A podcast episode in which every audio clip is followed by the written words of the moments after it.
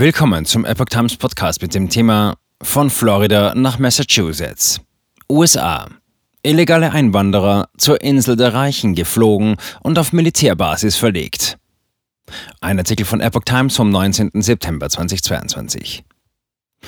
Floridas republikanischer Gouverneur DeSantis lässt illegale Flüchtlinge auf die Promi-Insel Martha's Vineyard fliegen. Dafür erntet er die Empörung der Demokraten und die Kritik des Weißen Hauses. Bereits Stunden danach setzt Massachusetts Gouverneur die Nationalgarde ein, um die Einwanderer auf eine Militärbasis zu verlegen.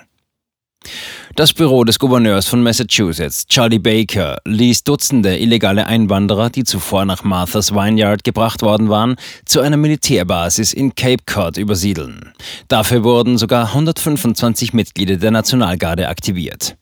Martha's Vineyard ist eine bei den reichen und mächtigen Demokraten beliebte Insel in Massachusetts. Auch Ex-Präsident Barack Obama besitzt dort ein großes Anwesen. Baker traf die Entscheidung zur Verlegung am Freitag. Grund waren verschiedene Videoaufnahmen und Fotos, die gezeigt hatten, wie die illegalen Einwanderer, meist venezolanischer Abstammung, in mehreren Bussen vor der Bischofskirche St. Andrews der Insel eingekommen waren. Wir sind den Anbietern, Freiwilligen und lokalen Beamten dankbar, die in den vergangenen Tagen auf Martha's Vineyard Soforthilfe für diese Menschen geleistet haben, sagte er in einer Erklärung. Die dortigen Behörden hätten mit der Regierung eng zusammengearbeitet und einen Plan entwickelt, damit diese Menschen zukünftig Zugang zu den Dienstleistungen haben, die sie benötigen. Die Militärbasis Cape Cod sei gut gerüstet, um diese Bedürfnisse zu erfüllen. Kritik vom Weißen Haus. Floridas Gouverneur Ron DeSantis hatte am Donnerstag die Empörung der Demokraten auf sich gezogen, als er zwei Flugzeuge mit illegalen Ausländern auf die Insel Martha's Vineyard geschickt hatte. Der kalifornische Gouverneur Gavin Newsom, ein Demokrat, forderte das Justizministerium sogar auf, es solle gegen DeSantis und den texanischen Gouverneur Greg Abbott wegen Menschenhandels mit illegalen Einwanderern ermitteln. Letzterer schickt seit Monaten Busse voller illegaler Einwanderer von der texanisch-mexikanischen Grenze nach New York City, Chicago und Washington, D.C. Vergangenen Donnerstag hatte Texas Busse mit Menschen sogar zum Amtssitz von Vizepräsidentin Kamala Harris geschickt.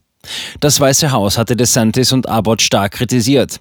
Das waren Kinder, das waren Mütter, die vor dem Kommunismus geflohen sind, sagte die Pressesprecherin des Weißen Hauses Karine Jean-Pierre am Freitag. Damit bezog sie sich möglicherweise auf die sozialistische Regierung Venezuelas. Flüchtlinge als politische Schachfiguren. Kubaner, die vor dem kommunistischen Regime des Landes fliehen, versuchen oft in den Vereinigten Staaten Asyl zu beantragen, um politischer Verfolgung zu entgehen, und Florida hat eine bedeutende kubanisch-amerikanische Bevölkerung.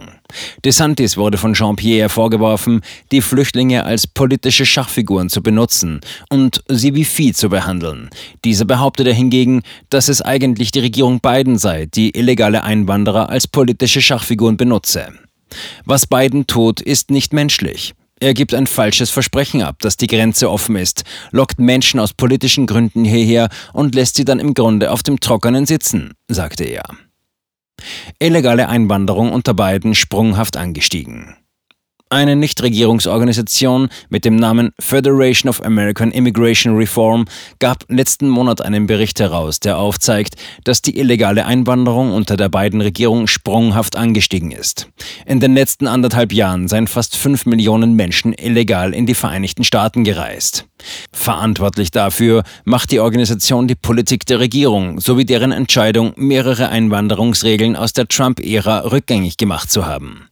In den 18 Monaten, in denen Präsident Biden im Amt ist, sind ungefähr so viele Menschen wie die gesamte Bevölkerung Irlands illegal in die Vereinigten Staaten eingereist, wobei viele von ihnen in amerikanische Siedlungsgebiete gebracht wurden, schrieb die NGO im August. Damit griff sie das Weiße Haus an, weil es nicht bereit sei, unsere Gesetze durchzusetzen.